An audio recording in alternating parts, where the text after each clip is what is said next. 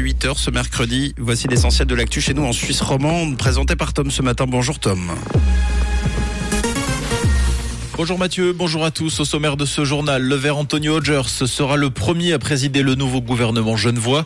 Des escrocs britanniques ont subtilisé 32 tonnes de fromage au fribourgeois crémeaux et du soleil au menu de ce mercredi. Antonio Hodgers a été nommé président du nouveau gouvernement genevois. Il occupera cette fonction durant une année à partir du 1er juin jusqu'au 31 mai 2024. La PLR Nathalie Fontanet, qui est arrivée en tête du second tour, assurera la vice-présidence du collège durant cette période. Elle prendra ensuite la présidence pendant une année. Le nouveau conseil d'État qui a par ailleurs confirmé Michel Righetti Al-Zayadi à son poste de chancelière d'État pour la législature 2023-2028. Crémeau dupé par des escrocs britanniques. Le groupe laitier fribourgeois s'est fait subtiliser 32 tonnes de fromage. D'après le journal Le Temps, tout a commencé en décembre 2019 par des échanges de courriers amicaux avec des personnes disant travailler pour Harrods, une prestigieuse enseigne britannique, et à Island Food, une grande chaîne britannique de supermarchés. Les deux entreprises faisaient miroiter un nouveau débouché pour le gruyère mentales. En réalité, Crémeau a livré à crédit des centaines de meules de fromage à des opérateurs fantômes. Le coût de l'arnaque est estimé à plus de 450 000 francs. Le vélo tout-terrain séduit toujours plus les Suisses. Le développement des VTT électriques semble y être pour beaucoup.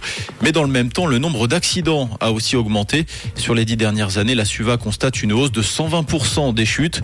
Les catégories de personnes les plus représentées lors de ces accidents sont les plus de 50 ans. 250 millions, c'est ce que va coûter le couronnement de Charles III aux contribuables britanniques. Un montant cinq fois supérieur aux dépenses liées au couronnement d'Elisabeth II. Retransmise en direct à la télévision, la cérémonie doit avoir lieu ce samedi à l'abbaye de Westminster en présence de 2000 convives, dont le président de la Confédération Alain Berset.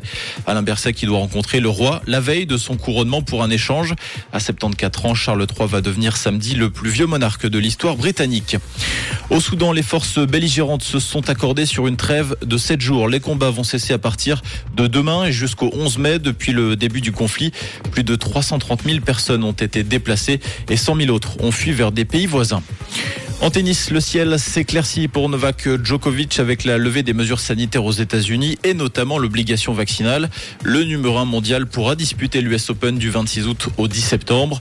Le Serbe qui soigne actuellement une blessure au coude cherche à conquérir un 23e sacre en Grand Chelem, un 23e sacre qui serait synonyme de dépassement de Rafael Nadal au palmarès. Pour ce mercredi, Météo Suisse annonce une bise modérée sur la région et pour toute la journée avec un ciel bien ensoleillé malgré quelques bancs nuageux. On compte 7 degrés actuellement à Neuchâtel et à La Chaux-de-Fonds et 9 degrés à Vuflan-le-Château et à Saint-Pré avec des températures toujours très douces en journée. Un très bon café et belle journée avec Rouge. C'était la météo, c'est Rouge.